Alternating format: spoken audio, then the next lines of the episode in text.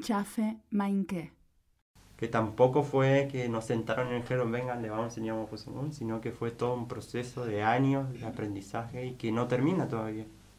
Que está totalmente vivo ese aprendizaje, esa constancia de seguir aprendiendo. Creo que nuestro idioma es un idioma maravilloso, es grandísimo, es muy exacto, no deja lugar a duda de lo que se está diciendo. Creo que es más exacto que el castellano incluso para hablar.